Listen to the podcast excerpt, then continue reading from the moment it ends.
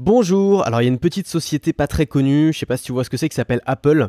Et aujourd'hui je voudrais qu'on analyse euh, la, petite stratégie de cette petite société pas très connue et qu'on essaye de l'appliquer à nous en tant que créateurs de contenu. Alors peut-être que toi tu es youtubeur, blogueur, podcasteur, que comme moi tu vis ou t'essayes de vivre de ton activité en vendant des formations.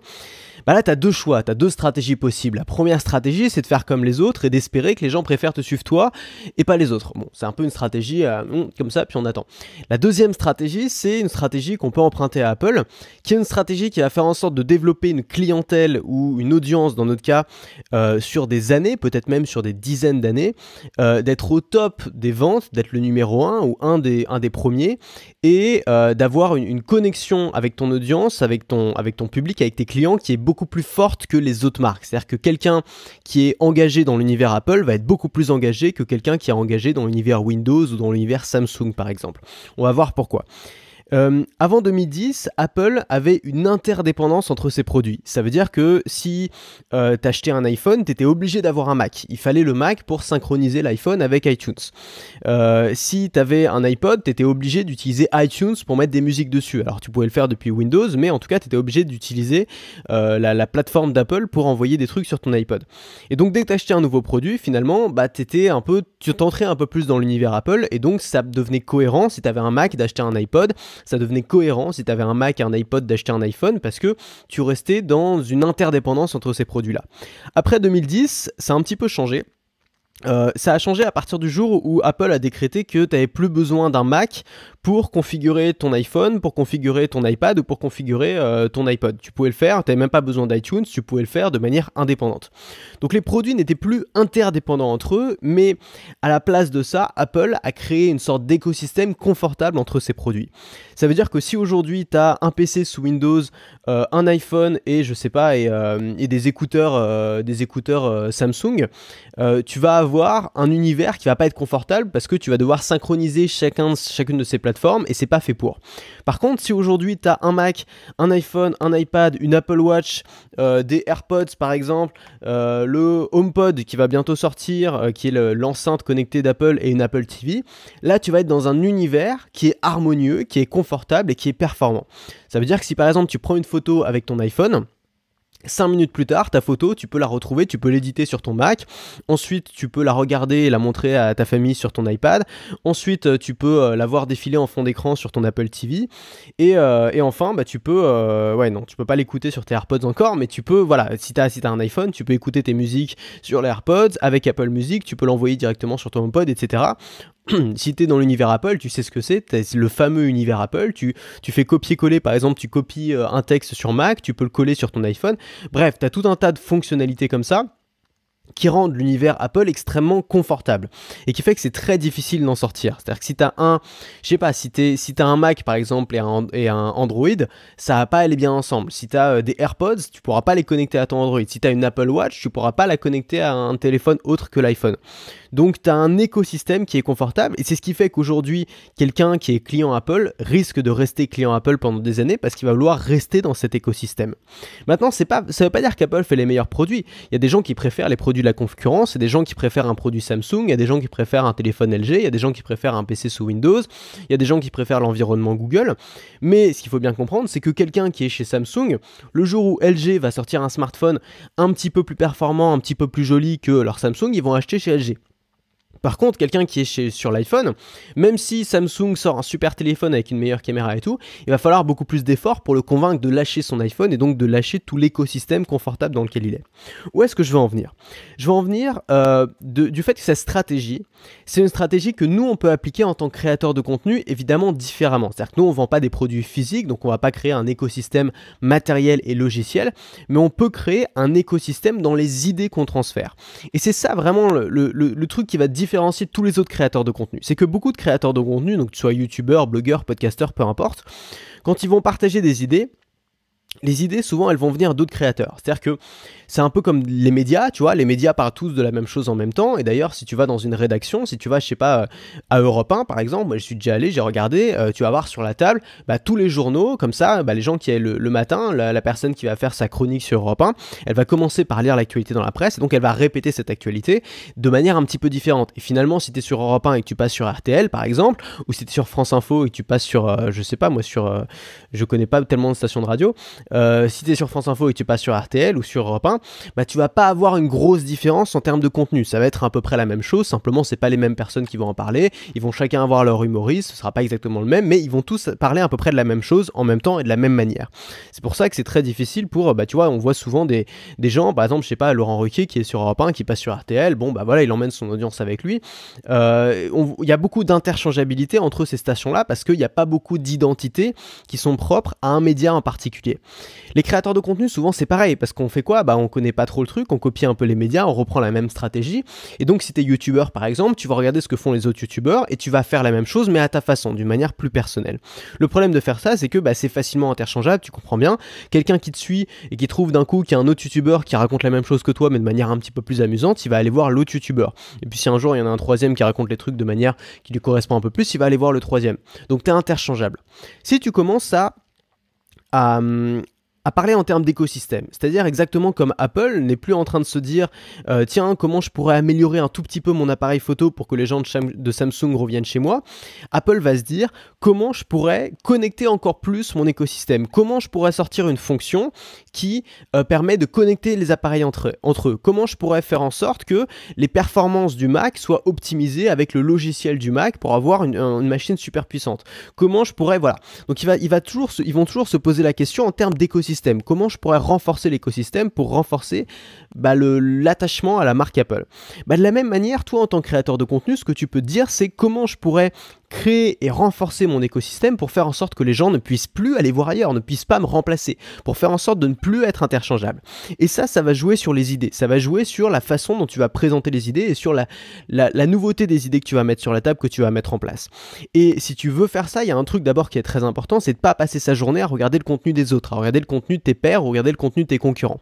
Parce que si tu fais ça, d'abord, tu vas être forcément influencé par ces gens-là, même si tu le veux pas, et c'est très difficile de pas être influencé. Tu sais, on est on est énormément influencé par, son environnement. Regarde, euh, il y a quelques jours, j'ai regardé euh, un documentaire sur Jean-Jacques Goldman, ça m'a donné l'idée de la vidéo d'hier. Euh, donc tu vois, on est influencé par ce qu'on consulte. Et donc si tu passes ta journée à consulter le contenu de tes concurrents, bah c'est normal que ce soit ensuite difficile de faire du contenu qui soit radicalement différent, de faire du contenu qui sorte vraiment du lot. Donc la première chose à faire, c'est d'essayer volontairement, c'est pas forcément facile, même si tu les aimes bien, tu vois, mais de pas trop regarder ce que font tes concurrents, de pas trop regarder ce que font les autres dans ta thématique, et de regarder du contenu qui est décorrélé, décorrélé de l'instant, décorrélé de l'actualité, décorrélé de ce dont tout le monde parle en ce moment, décorrélé des modes.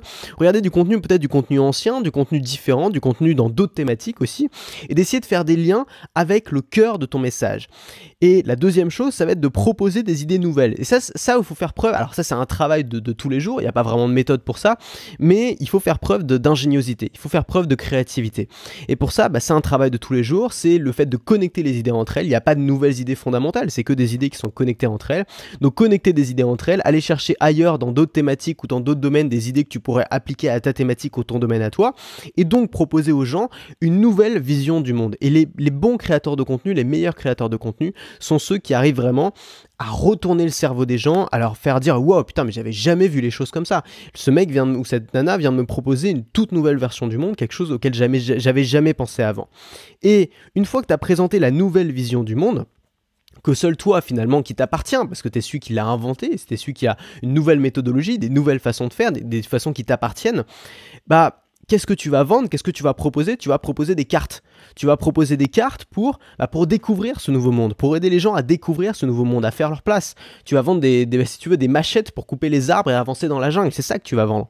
Et donc, que ce soit tes formations ou que ce soit tes contenus gratuits, tout ce que tu vas proposer, ça va être des choses qui vont être en cohérence avec ton écosystème, c'est-à-dire avec la nouvelle vision du monde que tu as proposé.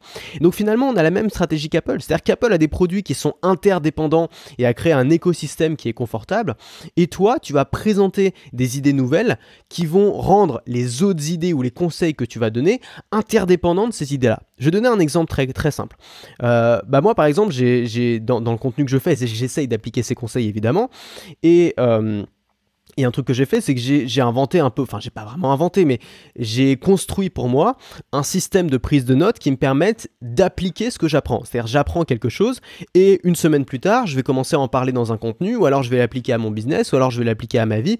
Bref, je vais essayer de le mettre en pratique. Et pour ça, j'ai remarqué que ça servait à rien de surligner des trucs sur un texte, enfin de surligner des trucs sur, un, sur le livre, ensuite je revenais jamais là-dedans, ou ça servait à rien de, prendre, de, de faire du copier-coller. Ce qui était vraiment utile, c'est d'avoir un espèce de carnet de notes ou une base de données moi, je préfère la base de données numérique parce qu'ensuite tu peux chercher dedans. Et de faire en sorte de de reformuler ce que j'apprenais sous forme d'actions concrètes et sous forme d'astuces euh, facilement euh, consommables dans cette base de données. Et cette méthodologie-là, c'est une méthodologie que j'ai jamais vue ailleurs. Et donc qu'est-ce que j'ai fait? J'ai présenté cette méthodologie-là aux gens dans un contenu en leur présentant voilà une façon totalement différente de prendre des notes qui consiste pas à surligner les trucs sur ton livre que tu iras jamais voir, mais une façon qui consiste à transformer ce que tu apprends en actions concrètes. Et ce que j'ai présenté ensuite, c'est une formation. C'est-à-dire que j'ai présenté une formation qui s'appelle la prise de notes intelligente qui a cartonné. C'est la, formation qui a le mieux marché d'ailleurs sur ma chaîne euh, en disant aux gens voilà, donc ça c'est un nouveau monde que je te présente une nouvelle manière de prendre des notes qui peut vraiment changer ta vie comme elle a changé la mienne. Maintenant, si ça t'intéresse d'appliquer ce truc-là, j'ai créé une formation qui va te permettre de l'appliquer. Et finalement, quand tu fais ça, qu'est-ce qui se passe? C'est que les gens, ils peuvent pas trouver cette information ailleurs. Les gens, ils peuvent pas aller voir la concurrence parce que la concurrence ne pourra pas proposer les cartes de ton monde à toi. Toi, tu proposes un nouveau monde que tu as créé, que tu as, voilà, qui, te correspond, et ensuite tu vas présenter les cartes, donc sous forme de formation ou de contenu, en disant aux gens, bah voilà, euh, ces cartes-là, c'est ce qui va t'aider à explorer ce nouveau monde-là. Et personne d'autre pourra créer ces cartes-là simplement parce que ce nouveau monde, il t'appartient, c'est toi qui l'as créé. Donc ça, c'est un truc vraiment tout simple, mais quand tu comprends ça et que tu essayes de l'appliquer, ça peut tout changer dans le contenu que tu crées. C'est un truc que tu peux faire dès maintenant. Tu vois, tu t'assois à une table, tu prends un papier, un crayon, et tu commences à noter, ok, quelle nouvelle méthodologie je pourrais présenter, comment je pourrais présenter les choses différemment, et ensuite, bah, une fois que tu auras trouvé une liste de nouvelles méthodologies, tu vas essayer de trouver, euh, bah, tu vas essayer de simplement d'offrir des méthodes aux gens, d'offrir des listes d'étapes aux gens pour s'y retrouver dans ces nouvelles méthodologies-là, pour les appliquer à leur vie. Et donc, ce sera en fait les cartes qui permettent d'explorer ce nouveau monde. C'est quelque chose de très puissant qui bah, va rendre impossible. Les gens vont pas aller voir ailleurs. C'est-à-dire que ça anéantit toute la concurrence. Le jour où tu commences à faire ça, ce qu'on pourrait appeler la con. Alors moi, j'aime pas trop le mot concurrence parce que dans le domaine de la création de contenu, c'est pas vraiment de la concurrence, mais on va l'appeler comme ça parce que c'est ce qu'on dit en termes business. Imaginons que bah, tu de la concurrence, tes concurrents ne sont plus des concurrents, mais sont des, ce qu'on pourrait appeler en termes business encore, des apporteurs d'affaires. C'est-à-dire que les gens vont pas aller voir la concurrence parce que euh, bah, ils pourront pas proposer les cartes du monde que toi tu as créé. Par contre, la concurrence, elle, va t'apporter des, gens. C'est-à-dire que la concurrence va faire parler de ta thématique, va populariser ta thématique, et donc les gens, grâce à eux, vont venir vers toi. Donc tes concurrents ne sont plus tes ennemis, ne sont plus tes adversaires, mais deviennent des apporteurs d'affaires. Quand tu fais ça aussi, tu vas créer du contenu qui est, tu vas, tu vas, tu vas avoir un attachement émotionnel avec les exactement comme Apple a un attachement émotionnel avec leurs clients, parce que leurs clients savent qu'ils pourront pas retrouver la même expérience ailleurs. Pour être client chez Apple depuis longtemps, je peux te le dire, j'ai quand même testé pas mal de trucs, j'étais sous Android et tout pendant un moment l'expérience Apple. C'est une expérience que connaissent vraiment seuls les gens qui sont chez Apple et c'est une expérience qui est impossible à retrouver autre part, que je n'ai jamais retrouvé autre part et qui met un tel niveau d'exigence en termes de qualité qu'ensuite tu deviens imblairable. C'est-à-dire qu'ensuite tous les produits que tu utilises, tu, trouves que c'est de la merde. Ça rend les gens euh, super chiants, Apple, parce qu'ils créent, ils ont un tel niveau d'exigence dans leurs produits que ça crée vraiment une connexion émotionnelle avec la marque, que ça crée des débats. Enfin, il de regarder sur Internet, les, les pros Apple ou les pros Android se font la guerre comme pas possible parce que c'est quelque chose d'émotionnel. On a, on a un attachement émotionnel à ces marques-là.